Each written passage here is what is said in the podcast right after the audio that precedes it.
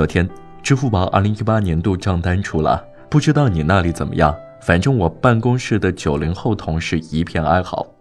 林小四花钱不太用这个，一年还花了十一万，非常震惊。我也太有钱了吧！我原来这么富过。凯西发现自己一年点了三百次外卖，光在吃上就花了两万多，很迷茫。我也没敢放开胆子花钱呢，怎么能花这么多？去年曾经流行过一张图。上面详细讲了九个财务自由的阶段：一、菜场自由；二、饭店自由；三、旅游自由；四、汽车自由；五、学校自由；六、工作自由；七、看病自由；八、房子自由；九、国籍自由。现在看，不少年轻人别说买房买车的自由了，就连饭店自由都有些心疼。挺有意思的是，同事们也很快就缓过劲儿来了。他们说：“既然自由还有很长的路要走，那还是追求自在吧。”意思就是，当你知道自己不可能不顾一切、随心所欲的生活，那就在有限的条件下主动寻求最大的快乐。买不起市中心的房，那就租市中心的房；没钱买车，但每天下班会打专车。我问了问其他九零后，发现他们还开发出了更多的自在模式：职场自在，不敢辞职，但可以拒绝公司团建；社交自在，不好拉黑讨厌的人，但起码能屏蔽他的朋友圈；消费自在，用不起全套的拉美儿，但能奖励自己一套新出的口红。也许你会觉得他们过于松弛，但这份自在，起码是你能完全掌控的。所以看完账单啊，也别太心疼。你花出去的每一块钱，都证明你过得还不错。九零后已经不追求自由了，他们追求自在。接下来是一位朋友的自述：像我这样的电商运营，最大的职场自在就是不在朋友圈发公司的广告宣传了吧？你看，全公司都发了，我的必定会被淹没在里面，那我就当我也发过了吧。一定要发也行，反正三天可见。第二天我发几条生活状态就刷下去了。虽然经常喊老子不干了，但说实话，辞职是不敢轻易辞的，只能想办法在不那么理想的职场里让自己好受点。比如我在公司群领了红包，是从不会发这样的表情包跪谢老板的，更不可能叫爸爸再来一个，我得克制住自己的小手指。加班费都没报过呢，拼手气这一二百块钱红包，我领的真的非常心安理得。再说了，老板又不会闲到一个一个数，谁跟他说过谢谢？公司团建我也不爱参加，尤其是周末团建，也太鸡贼了，看似在玩，实则在加班。周末是劳动人民享有的合法假日啊！前阵子不是流行说做个冷淡的人吗？在工作里不用时刻保持热情。就是我最舒坦的时候了，回家就是我一天里的高光时刻。买不起市中心房子的我，也终于住进了市中心了。朝南小高楼，木地板，窗外就是 CBD，房间一定要四方形。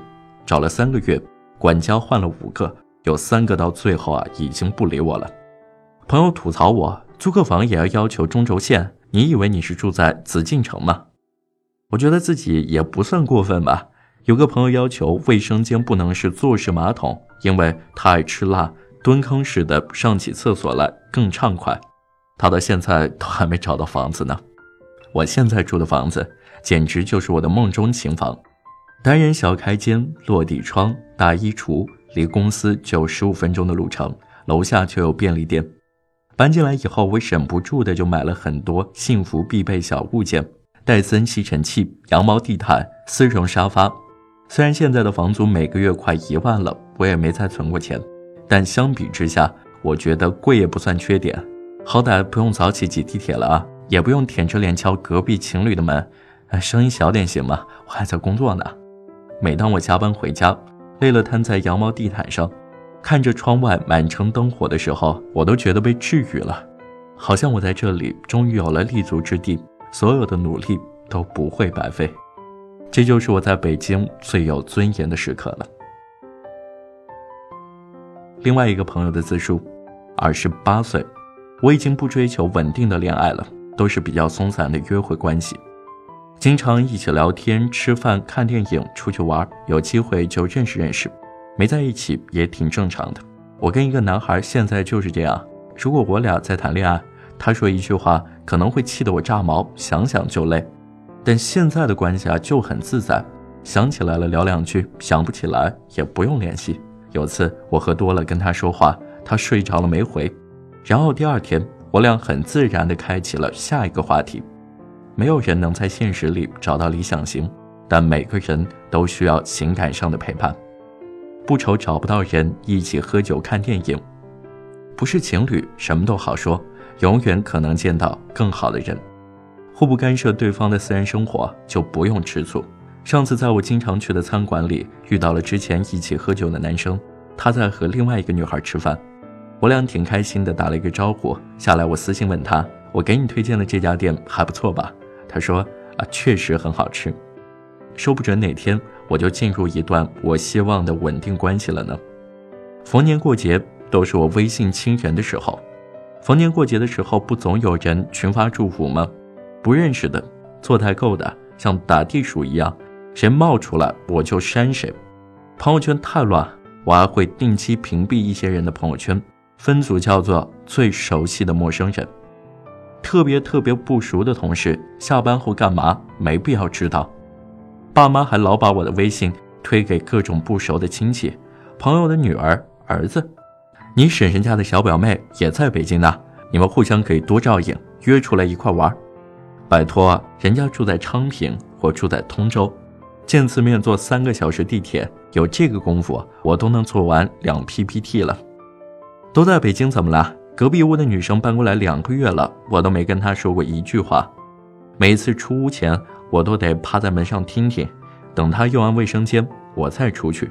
偶尔有不熟的人发来一句“在吗”，明显是求帮忙的，我都是等了四五天才回复，才看到怎么了。一般那个时候，对面就会直接回“过去了，没事了”。反正就是在我有限的自由里筛选圈子和朋友，自在一点不好吗？在北京，月薪一万五，刨去房租、吃喝，基本这辈子是实现不了消费自由了。但消费自在还是可以争取争取的。反正存钱也没什么指望，不如在能力范围内花钱享受。我买不起车，但我能打专车啊！加班一天累得要死，一进专车，那锃亮的黑皮座椅、黑色地毯，还有瓶装矿泉水，就是我每天的幸福源泉。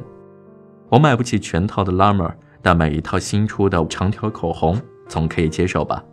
我喜欢逛超市，闭着眼睛挑，车厘子两磅一百二十八块，买，这是车厘子自由。电脑不能常换，但耳机和音箱可以更新最新款。还开了三个视频网站的年度会员，不用看无止境的广告，还有源源不断的片单，真舒坦呢。我觉得强调财务自由干什么呢？有车有房，想花就花，这种境界可能普通人一辈子都达不到了。与其抠抠搜搜浪费生命，不如把钱浪费在那些让你快乐的事情上。至少在目前这个阶段，追求看起来更好的生活，对我更有吸引力。好了，这就是今天的节目。以上内容来自公众号“新石像”。如果您喜欢我们的节目，欢迎在声音简介找到加入听友群的方式。我们下期再见。